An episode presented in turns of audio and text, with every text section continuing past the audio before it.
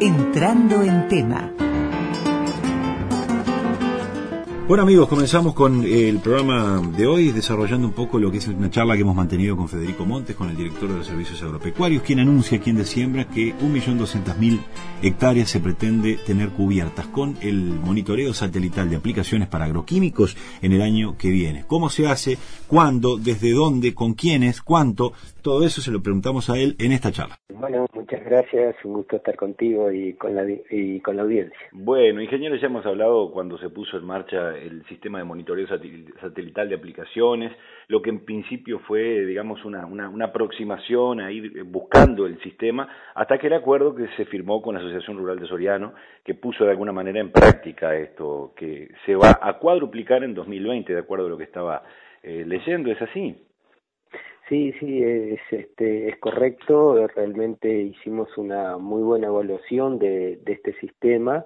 Eh, creo que además salió en un momento muy oportuno porque en definitiva es una herramienta que ordena eh, un montón de cosas, de, de, todo lo que tiene que ver con un, uso correcto de, de, de, los agroquímicos, este, cumplir normativas.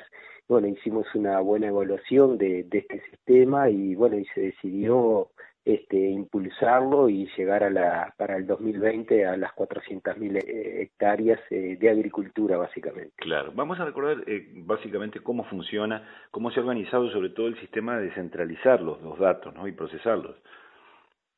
Sí, este, este es un, es un sistema que es, es sencillo, es sencillo, complejo, pero eh, en definitiva funciona con dispositivos colocados en los mosquitos o en los aplicadores aéreos en las aeronaves, donde transmite en forma tiempo real prácticamente el, el, lugar de donde está aplicando, pero sobre todas las cosas este, eso tiene un visor, una pantalla, como si fuese un celular eh, o, o, una computadora, una tablet, no importa cuál el sistema, donde te indica dónde es que estás aplicando y te salen alertas o te dibuja cuáles son las eh, la distancia que tenés que respetar y te dice que estás próximo a una escuela, a un centro poblado o a un curso de agua.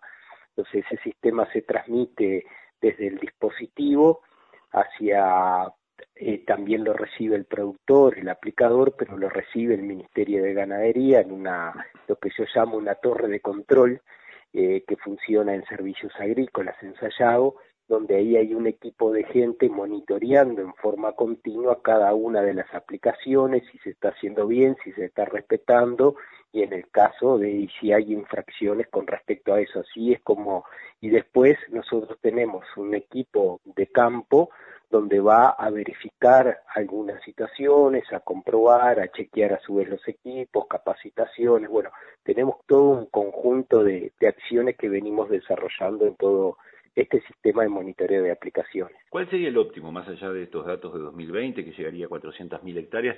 Eh, es decir, la idea final de, de poder alcanzar a, a, qué cantidad de hectáreas o a qué tipo de producciones, que sea una política nacional, quiero decir.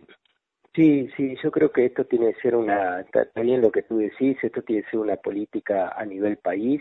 Eh, nosotros hemos hecho etapas más bien voluntarias, el 2019 fue una adhesión voluntaria, el 2020 también va a ser una adhesión voluntaria, pero el Uruguay tiene que llegar al millón doscientas mil hectáreas de agricultura, al menos a eso tiene que llegar este, o sea que tiene que abarcar a, todo el conjunto de productores y de aplicadores, ya sean aplicadores de empresas de servicio o productores de uso propio que tienen sus propios equipos. Bueno, ese es el, el objetivo al cual deberíamos de llegar porque va a ser finalmente el, la herramienta que va a terminar ordenando un conjunto de conflictos que hemos tenido en el país y este y que la verdad que, que lo, interesante es que en este en esta experiencia del 2019 en las 100.000 hectáreas que tuvimos de bajo bajo este sistema eh, no tuvimos denuncias no tuvimos inconvenientes y bueno eso para nosotros fue muy muy alentador y y genera lo, lo que yo siempre digo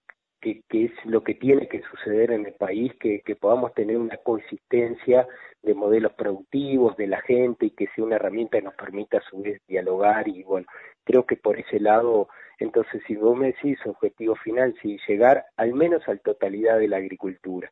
Después habrá que ver si es necesario llevarlos a otros cultivos, pero en principio la agricultura, que es la que ha estado más en el ojo de la tormenta de todos estos conflictos, debería estar bajo este sistema. Hoy hay un millón doscientas mil eh, hectáreas produciendo agricultura en el país. Sí, sí, correcto. Se debería alcanzar a, la totalidad entonces de, todos los previos. Sí, ese es para mí sería el objetivo de, esta herramienta y los que estarían en condiciones de, poder llevarla adelante. Claro. En algún momento deberá ser eh, ya una aproximación para, para hacer una política de Estado, quiero decir que, que lo, lo, lo incorpore como algo obligatorio, digamos, o, o entiende usted que eh, por la sola voluntad de adhesión se va a poder alcanzar el objetivo. Mira, yo creo que va a haber un momento por la propia idiosincrasia de la gente que va a tener que ser obligatorio. Fíjate vos que en el 2004 comenzó el tema de la trazabilidad ganadera con un sistema voluntario. Eh, los planes de uso y manejo de suelo también empezaron voluntarios y terminaron obligatorios. O sea, y yo lo que estamos haciendo ahora es transitar los mismos caminos de adhesión voluntaria, que la gente lo vaya conociendo, que tengamos la mayor adhesión en forma voluntaria y después sí, obviamente hay que pasarlo a un tema de obligatoriedad porque no vamos a llegar en forma voluntaria a la totalidad, este, va a haber que transformarlo en una ley. Y, y bueno, creo que ese va a ser el, el paso que no va a ser en el 2020, eso seguramente ya sea en el 2021 eh, después de tener estas 400.000 hectáreas. Y bueno, creo que ese debería ser el camino que racionalmente eh, tendríamos que transitar en el, en el Uruguay. ¿Cuánto condiciona eh, la demanda externa, por ejemplo, que se está teniendo de China hoy por hoy, con los protocolos permanentemente ajustándose, y, y los temas, obviamente, de, de, interés nacional y de salud y, y de producción en, en, lo que es esta, esta decisión? Mira, yo creo que condiciona mucho. Eh, nosotros presentamos ahora en este último, en esta última misión en China, eh, lo que era el monitoreo satelital. Yo te puedo decir que cuando vos cruzás eh, una política a nivel país, como son los planes de uso y manejo de suelo, que habla de la conservación de los suelos, que habla de rotación de cultivos, o sea, rotación de cultivos para no hacer un monocultivo en el Uruguay, lo que pasó en el 2012, 2013, que era soja, soja, soja, y se rotaba muy poquito con otro cultivo. Entonces, los planes de uso que ahora ya se han profundizado, este, y que puede dársele, todavía se le puede dar alguna vuelta de rosca a los planes de uso y manejo de suelo, que, que estaría muy interesante, y algunos aspectos se pueden mejorar.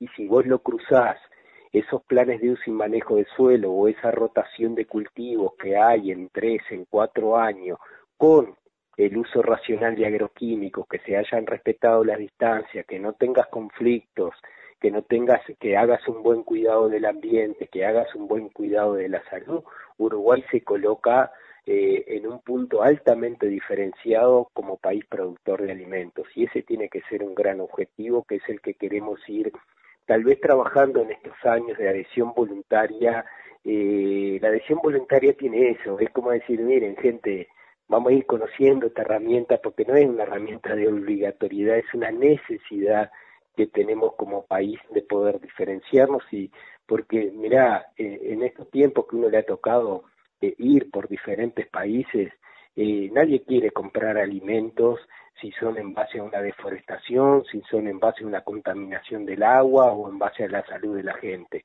Nadie quiere salir en la tapa de los diarios con que estamos teniendo problemas. Entonces quieren comprar alimentos de países que justamente tengan estos. Esto del monitoreo satelital, lo de los planes de uso y manejo de suelos, es totalmente innovador son ejemplos casi únicos en el mundo de que tienen estas políticas este, instrumentadas. Entonces, bueno, yo creo que eh, en eso estamos en, perfectas condiciones. Yo sé que muchas veces hemos visto como una dificultad o como un peso o, complejo todo este tema del medio ambiente y de la salud, pero creo que Uruguay lo tiene que transformar en una excelente oportunidad para tener nuestros productos diferenciados, no, no vender commodities, sino justamente vender productos que se diferencian por su calidad, por su inocuidad, por el cuidado del ambiente y por el cuidado de la salud, y ahí nos podemos despegar bastante. si no se entiende de adentro también el mismo, la misma exigencia del mundo lo va a ir llevando hacia eso, entonces, ¿no? sí, sí, esto tiene un solo camino, esto está flechado, y para bien, ¿eh? Sí, sí, o sea que yo creo que, que está bueno que esto suceda eh, nosotros ahora en China nos habían acompañado, eso fue muy bueno, pues estaba la directiva de la Rural de Soriano también en China con nosotros y podían comprobar.